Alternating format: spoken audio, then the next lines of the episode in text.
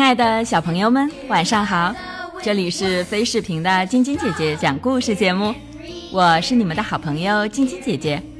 昨天的故事里讲到，卡洛和洛蒂要把画卖给老马，但是并没有成功。卡洛和洛蒂坐在路边，有些垂头丧气。洛蒂说：“我早就跟你说过了，这幅画根本卖不掉。再说了。”这是你的主意，你自己一个人解决吧。我要去游泳了，太热了。一说完，落地就站了起来，跳着走了。卡洛看着落地远去的背影，心里有些不是滋味。他自言自语道：“我不要一个人留在这里，我要和落地一起去游泳。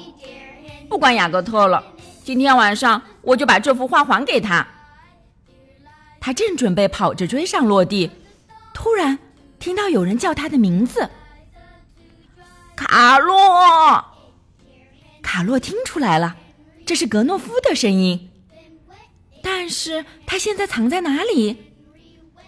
卡洛！啊，格诺夫就在旁边，他躺在沟里。卡洛，你过来，你现在准备怎么办？卡洛说：“我要和洛蒂一起去游泳。雅各特的画卖不掉。”格诺夫说：“我就是怕你这样做。”他从沟里走出来，拍拍肚皮上的泥巴，一屁股坐到了草地上。卡洛，我得跟你谈谈。格诺夫语气很严肃，就像是一个准备跟儿子聊人生的父亲一样。卡洛说：“你说吧。”格诺夫说：“卡诺，你的故事很不错。刚开始的时候，你做的还不够好。不过后来你准备帮助雅各特，这个主意太棒了，我很满意。然后你和洛蒂一起打算把那幅画卖给老马。”卡诺接过话茬。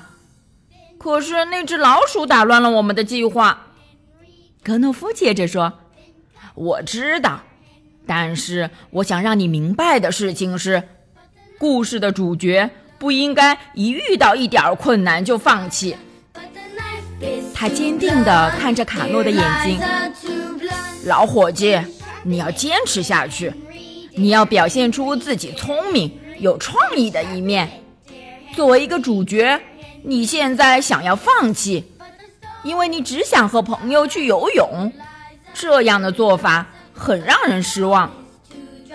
卡洛低下了头，只是看着自己的双手。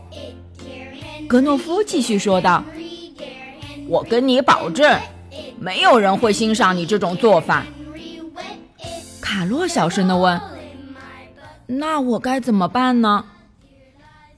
就是我刚刚告诉你的，你要坚持下去。卡洛说：“好的，我会坚持。我不想变成一个让人失望的主角。”格诺夫又说：“当然不能这样，你要找到解决办法。我对你有信心。”格诺夫在他的肩膀上拍了一下，然后又躺回到沟底去了。卡洛抓了抓头上的几根羽毛，坚持说的容易，落地刚刚就放弃了我。和落地一起的话会更好玩，我要说服他和我一起坚持下去。卡洛走到池塘边，想要找到落地。落地懒洋洋的趴在一片睡莲上，一只脚轻轻地踢着水。卡洛把画放在草地上。游到落地旁边，落地，我们要坚持下去。落地有些奇怪，什么？你说什么？卡洛说：“雅各托那件事，我们不能一遇到困难就放弃，我们可是他唯一的希望啊。”落地一只手扶住额头，睁大眼睛看着卡洛，他惊讶地说：“好吧。”我还不知道你是这么个大好人呢。你真的想再试试卖掉那幅画？没错，你要和我一起吗？落地撅起嘴，你不想和我一起捡贝壳玩吗？卡洛说：“当然想，不过再等一会儿吧。我们先去帮助雅各特。你要和我一起去吗？”落地跳起来说：“好吧，我答应你，和你一起去。”卡洛，你真是一只好心肠的鸭子。卡洛听了，全身羞得通红，幸好有羽毛挡着，看不出来。卡洛和洛蒂一起游向岸边。洛蒂问：“我们该怎么办呀？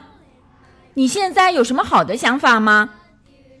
卡洛想起格诺夫跟他说的话：“我们要有创意，有创意，没错，我们要好好想个办法。”乐蒂说：“有道理，我们可以再画一下这幅画，让它变得好看一点。”卡洛说：“太棒了，不过我根本不会画画呀。”落地哈哈大笑：“真可惜，我也不会。”那么，两个不会画画的好朋友，最后有成功把这幅画卖出去吗？好吧，明天继续来听晶晶姐姐讲故事吧。喜欢晶晶姐姐讲故事节目的朋友们，可以关注微信公众号“飞视频”，收看我们为小朋友们精心准备的宠物元旦大片。也可以通过喜马拉雅收听晶晶姐姐讲故事电台广播。宝贝们的家长可以将小朋友的生日、姓名和所在城市等信息，通过飞视频微信公众号发送给我们。我们会在宝贝生日当天送上我们的生日祝福哦。好了，小朋友们，祝你们做个好梦，晚安。小点点也祝你做个好梦，晚安。